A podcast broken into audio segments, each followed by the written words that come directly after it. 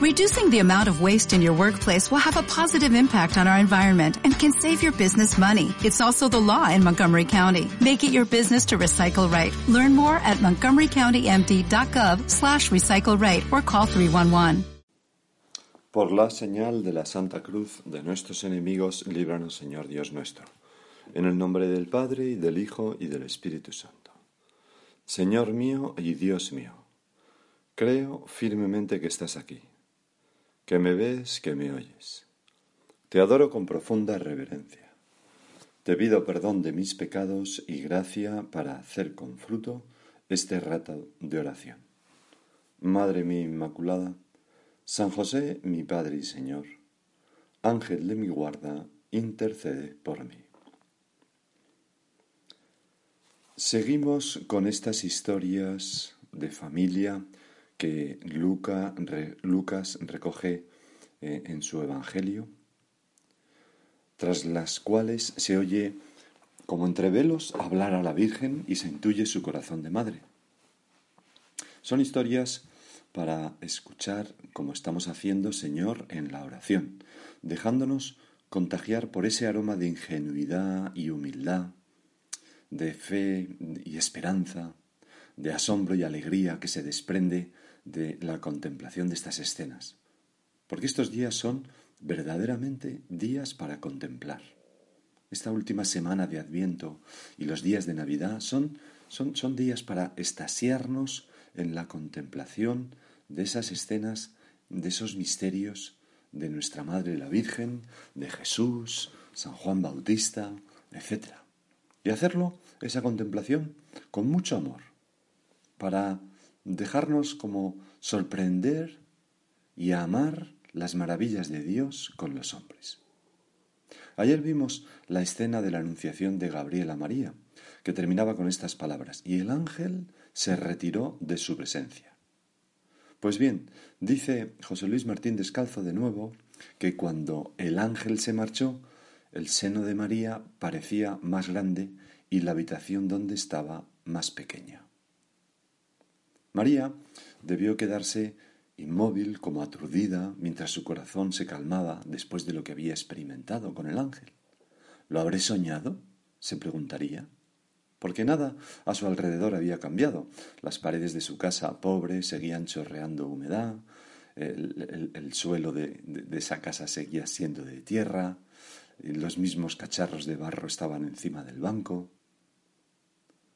Quizás se llevó las manos a la cintura palpándose y nada anunciaba la presencia de ese huésped divino. Pero no, estaba segura de que no lo había soñado. Nada, de hecho, en sus catorce años había sido más real que aquello que había vivido.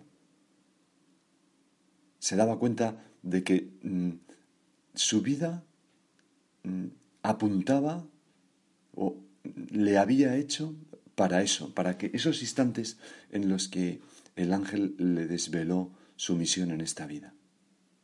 Y sintió María, aquella doncella, aquella joven de Nazaret, subir un gozo y júbilos desbordantes por el pecho y la garganta que arrasó en lágrimas sus ojos.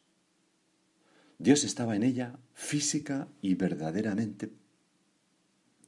Había empezado a latir en su interior, a nutrirse de su sangre y a derramar amor y dulzura.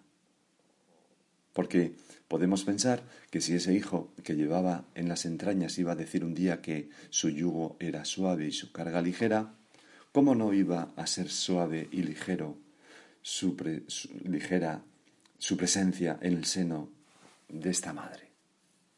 Recuerdo una escena de, de, ese libro maravilloso de William Saroyan, Las aventuras de Wesley Jackson, en la que una madre explica cómo Víctor, un hijo tardío, y ya leo lo que dice William Saroyan, había sido el bebé más maravilloso que había tenido en el vientre. Dijo que sabía que él tenía sueños bonitos todo el tiempo, porque mientras lo llevó en su vientre, ella también tuvo los sueños más bonitos de su vida, más bonitos aún de los que había tenido cuando era pequeña. Víctor era como un santo a punto de venir al mundo, se pasaba el día durmiendo y cuando se despertaba se movía con mucho cuidado para no hacerle daño a ella, a su madre. Se movía como si todo él fueran unos labios que la besaban, dijo, y ella no paraba de besarlo a él y de mirar estampas de la Virgen con el niño Jesús. Pues, bueno, estas palabras tan bonitas, ¿no? El Jesús sería como un beso continuo a nuestra madre desde su interior. Porque María estaba grávida de Dios. ¿Y qué ocurrió? Pues que ahora empezó a sentir la necesidad de correr a contárselo a alguien. Es lógico. Quien tiene algo tan grande en sus entrañas debe comunicarlo, transmitirlo, no puede guardárselo solo para sí. Pero ¿a quién contarle? se preguntaría la María, porque porque a la vez sentía ella un pudor inmenso. José pensó, pero entonces se dio cuenta de que era muy difícil que la noticia que, le, iba, que, le iba a dar, que iba a descuajeringar la vida de José como había descuajeringado la suya, pues era muy difícil que aquello mm, mm, contárselo a José. Y era muy difícil mm, hacerlo correctamente, pensaría nuestra madre, porque noticias como esta solo las podía dar un ángel. Y por tanto, mejor dejar en las manos de Dios a José. Y entonces empezó mm, quizá María a recordar cada una de las palabras del ángel para grabarlas en su, en su memoria, y cuando tropezó con el nombre de Isabel, porque el ángel había dicho, también tu pariente Isabel ha concebido un hijo en su vejez y ya está de seis meses la que llamaban estéril, porque para Dios nada es imposible, quizá estas palabras del ángel le indicaron que Isabel sería una buena cómplice en los planes de Dios y en cualquier caso necesitaría de su ayuda. De modo que nos dice Lucas, por aquellos días María se levantó y marchó deprisa a la montaña, a una ciudad de Judá. Esta necesidad de compartir la alegría, Señor, es la raíz del alma de todo apóstol. El apóstol tiene un fuego dentro de sí que no se puede guardar es preciso mostrarlo sin pérdida de tiempo, con prisas. Y también tú y yo somos apóstoles y le pedimos a María, la reina de los apóstoles, como la invocamos en el rosario, que nos haga tener prisas para compartir con los demás la buena nueva. Una buena nueva que se manifiesta en, pequeñas cosas, ¿no? En la alegría con que al regresar de la Santa Misa y ser preguntados de dónde venimos, decimos, pues vengo de misa. O en la alegría con la que después de un curso de retiro el lunes nos preguntan y decimos, en, el lugar de trabajo quizás, pues he estado este fin de semana en un curso de retiro y me ha encantado. O me han encantado estas palabras del Papa que he leído, o estoy muy contento de mi fe. Pero hay que ponerse en marcha deprisa hacia la montaña de los demás. Señor, ayúdanos a, no guardarnos para nosotros esta alegría tan grande del Evangelio, porque ocurre como con el agua, ¿no? Que, cuando el agua corre en nuestra alma y alimenta a los demás, es agua limpia, transparente, fresca, pero cuando se remansa y no se comparte, se, se podría llegar a pudrir nuestra fe. Bueno, ¿y cómo sería aquel viaje? Pues eran unos 150 kilómetros desde Nazarén hasta Ain Karim, que es pues probablemente donde vivía Santa Isabel. Hay seis o siete ciudades que se disputan este honor, pero casi todos los escrituristas piensan que es Ain Karim. Era un viaje por terreno peligroso, de tal manera que los viajeros no lo hacían solos, sino que se agrupaban, se agrupaban en caravanas para protegerse de los posibles ladrones. María probablemente hizo el viaje a lomos de un burrito, un burro, un asno de la familia, vestiría el traje típico de las Galileas, es decir, túnica azul y manto encarnado, como se le suele representar muchas veces, o al revés, túnica encarnada y manto azul. Las dos posibilidades había, y, y llevaría, como era habitual entonces, pues un velo blanco que desde la cabeza bajaba hasta más allá de la cintura. Quizás la Virgen iba cantando nanas a su pequeño por dentro, y su cara iluminada de júbilo, sorprendería y atraería al resto de viajeros. ¿Qué tenía esta muchacha en su interior? ¿De dónde salía esa alegría desbordante y chispeante? Pero María, pienso que no hablaría mucho. Las palabras del ángel crecerían y crecerían en su interior y en torno a ella surgirían los textos del Antiguo Testamento que se sabía de memoria y hacían referencia al Mesías y, estaría en una oración continua con Dios Padre, Hijo y Espíritu Santo, de tal manera que, que luego estallaría en el Magnífica toda esa oración suya. Y de este modo, pues transcurrió lo que dice este autor, José Luis Martín Descalzo, que fue la primera procesión del Corpus. Qué bonito, ¿no? La Virgen, con Cristo en su interior, que recorre nuestros caminos en la tierra. Al divisar la casa de su prima, pensó la Virgen en la alegría de Isabel. Cuando ya casi no lo esperaba, había recibido ese don de Dios de tener un hijo que era como, como, como, no sé, aquello por lo que había rezado toda su vida. De tal manera que esta alegría le contagió el corazón y casi corriendo eh, María entró en casa de Zacarías, dice el Evangelio, y saludó a Isabel. Muchas veces en el camino había pensado cómo explicarle a Isabel todo cuanto había ocurrido, pero quizá pensaba, pero ¿me va a creer todo lo que le tengo que contar? Es difícil, mejor mm, saludarla y dejarle hablar a ella. Y así vería qué es lo que sabe Isabel también, ya que también su embarazo era milagroso, como lo había anunciado el ángel. Bueno, el caso es que María entró en casa de Zacarías y saludó a Isabel. Y en cuanto Isabel oyó el saludo de María, el niño saltó de gozo en su seno e Isabel quedó llena del Espíritu Santo. El niño saltó.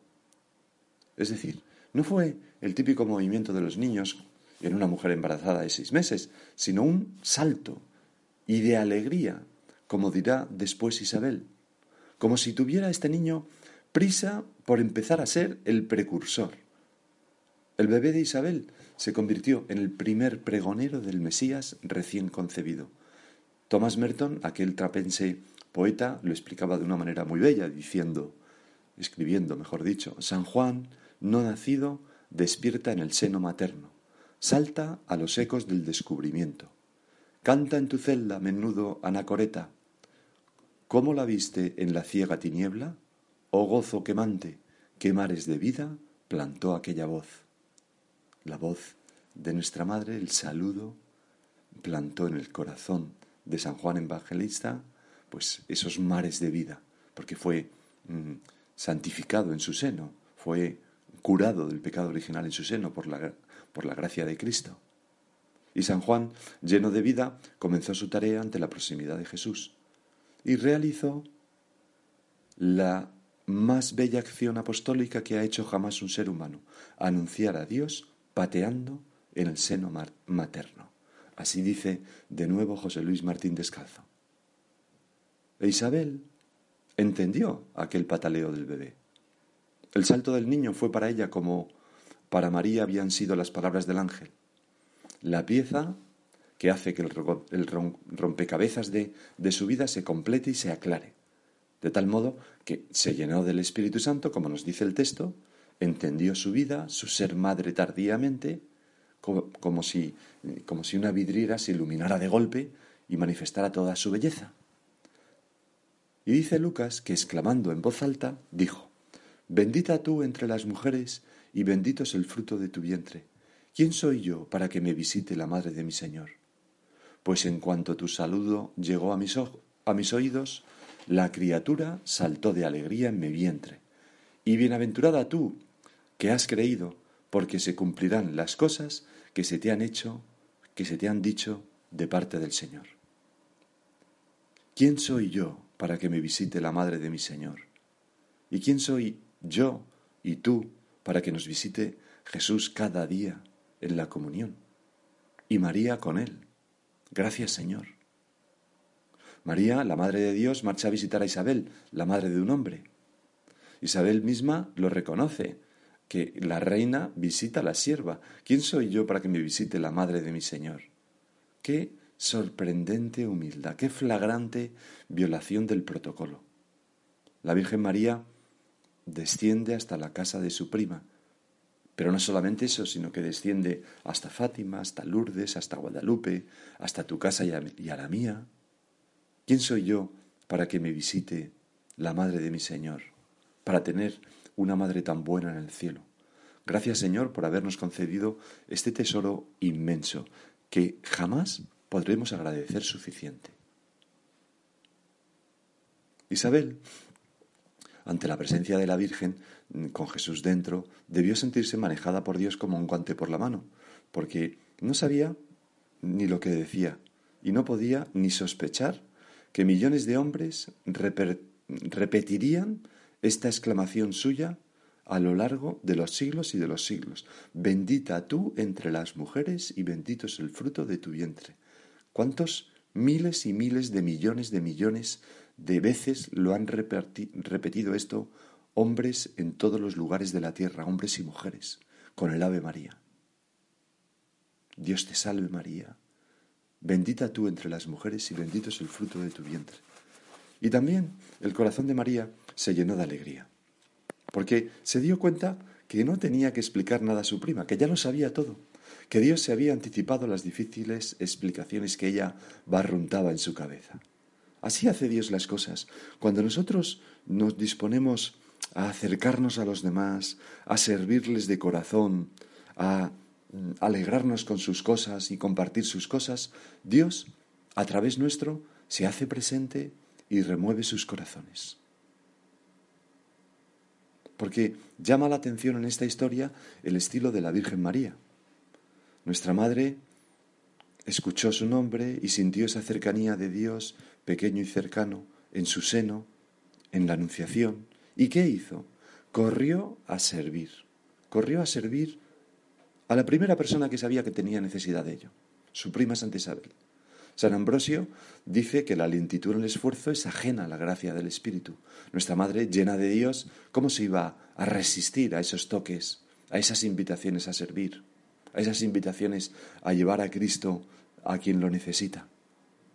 Ojalá que nosotros seamos igual, iguales. En un discurso a los voluntarios y benefactores del 31 de julio del 2016, después de una jornada mundial de la juventud, el Papa Francisco decía unas palabras que nos pueden servir ahora en esta segunda parte de la meditación. Queridos voluntarios, en el misterio evangélico de la visitación podemos encontrar un icono del voluntariado cristiano. De él tomo tres actitudes de María y os las dejo para que os ayuden a avanzar en el camino del servicio. Estas actitudes son la escucha, la decisión y la acción. Primero la escucha. María se pone en camino a partir de una palabra del ángel. Tu pariente Isabel ha concebido un hijo en su vejez, como hemos leído. María sabe escuchar a Dios. No se trata de un simple oír, sino de escuchar, de, escucha hecha de atención, de acogida, de disponibilidad. Pensemos, dice el Papa, en todas las veces que estamos distraídos delante del Señor o de los demás, y realmente no escuchamos. María escucha también los hechos, los sucesos de la vida, está atenta a la realidad concreta y no se detiene en la superficie, sino que busca captar su significado. María supo que Isabel, ya anciana, esperaba un hijo, y en eso ve la mano de Dios, el signo de su misericordia. Esto sucede también en nuestras vidas. El Señor está a la puerta y llama de muchas maneras. Pone señales en nuestro camino y nos llama a leerlas con la luz del Evangelio. Pues ojalá que esta actitud arraigue en mí y en ti, la escucha, las personas nos llaman, a veces con su ignorancia religiosa, otras veces con su soledad, otras veces con su pobreza, otras veces nos llama la tristeza de su vida sin sentido, otras veces nos llama la necesidad que tienen de compartir una pena. Ojalá nosotros sepamos escuchar esa llamada y dar paso a la segunda actitud de María, que es la decisión, decía el Papa Francisco. María escucha, reflexiona, pero también sabe dar un paso adelante, decide. Así ha sucedido en la decisión fundamental de su vida. He aquí la esclava del Señor, hágase en mí según tu palabra. Y también así en las bodas de Caná, cuando María se da cuenta del problema y decidió acudir a Jesús para que interviniera, no tienen vino. En la vida, dice el Papa Francisco, muchas veces es difícil tomar decisiones y por eso tendemos a posponerlas. Tal vez dejando que sean otros los que decidan por nosotros, o incluso preferimos dejarnos arrastrar por los acontecimientos, seguir la tendencia del momento. A veces sabemos lo que deberíamos hacer, pero no tenemos valor porque nos parece demasiado difícil ir contracorriente. María no tiene miedo de ir contracorriente. Con el corazón firme en la escucha, decide, asumiendo todos los riesgos, pero no sola, sino con Dios. Y María sale deprisa hacia las montañas como hemos visto. Bueno, ¿qué hago yo ante esas llamadas tuyas, Señor, a través de las personas que me necesitan? ¿Les pongo patas a esas llamadas? ¿Decido cómo acudir a socorrer a esas personas o ayudarlas o, o pasivamente considero que es difícil, que yo no soy nadie, que me da mucha vergüenza, que me da mucha pereza y me quedo sin decidir, cómodamente en mi poltronería. Y por último, la tercera actitud de María que el Papa nos presentaba a imitar es la acción. La escucha, la decisión y por último la acción.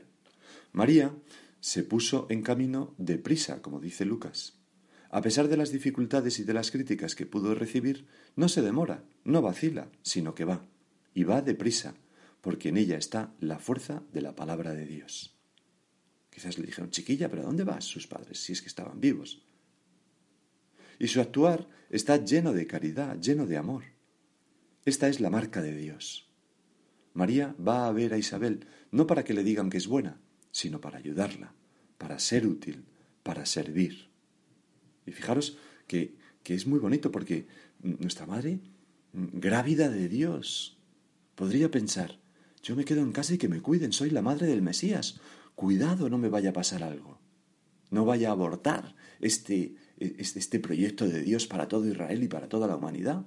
Pero no, María se monta en un burrito y se pone en camino a un largo viaje para servir a su prima Santa Isabel, sin pensar en ella, llena de amor. Esta es la marca de Dios, con, con el gozo de compartir lo que tiene dentro. Y en este salir de su casa, de sí misma, por amor, se lleva lo más valioso que tiene, dice el Papa Francisco, Jesús, el Hijo de Dios, el Señor. Isabel lo comprende inmediatamente. ¿Quién soy yo para que me visite la Madre de mi Señor?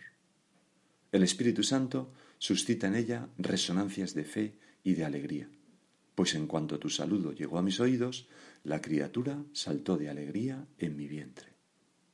Pues también nosotros, Señor, queremos actuar por la gratitud del amor, no por sentirnos bien en cuando hacemos algo por los demás, cuando participamos en un voluntariado, cuando socorremos a alguien.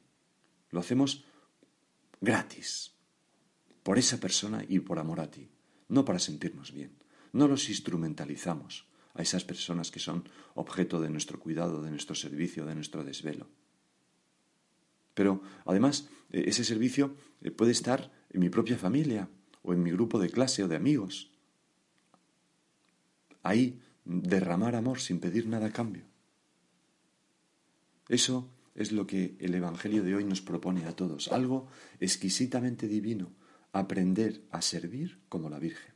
Porque servir, como decía San José María, es una cosa deliciosa, deliciosa. Yo tengo por orgullo de mi vida ser el servidor de todo el mundo. Servir es el gozo más grande que puede tener un alma. Ojalá pudiéramos decir nosotros esto. Esto es lo exquisitamente divino, porque tú, Señor, dirás que no has venido a servir, sino a ser servido. en el viaje a Londres de 1958 de la primera numeraria auxiliar del Opus Dei, Dora del Río, en la aduana británica, mm, los gendarmes británicos miraban las manos de los turistas para evitar que entraran trabajadoras manuales, una época, ¿verdad?, en que había pues cierta emigración de España a otros países más ricos. y las demás mujeres que le acompañaban entraron como estudiantes, pero era ella, Dora, al ver las manos mm, llenas de, de callos, de haber trabajado manualmente, ¿verdad?, en, en las casas, al ver las manos de Dora, los policías le pusieron toda clase de obstáculo, esos policías de inmigración. Y ella comentó que sus manos, curtidas por el trabajo, eran su mayor timbre de gloria, y decía, no hay nada mejor que haber utilizado mis manos para servir a los demás, aludiendo a su trabajo en el hogar. Pues vamos a pedirle a nuestra Madre la Virgen que grabe este orgullo santo también en nuestra alma. Y ahora sigue tú por tu cuenta. ¿No te encantaría tener 100 dólares extra en tu bolsillo? Haz que un experto bilingüe de TurboTax declare tus impuestos para el 31 de marzo y obtén 100 dólares de vuelta al instante. Porque no importa cuáles hayan sido tus logros del año pasado, TurboTax hace que cuenten. Obtén 100 dólares de vuelta y tus impuestos con 100% de precisión. Solo con Intuit TurboTax. Debes declarar para el 31 de marzo. Crédito solo aplicable al costo de la presentación federal con TurboTax Full Service. Oferta sujeta a cambios o cancelación en cualquier momento.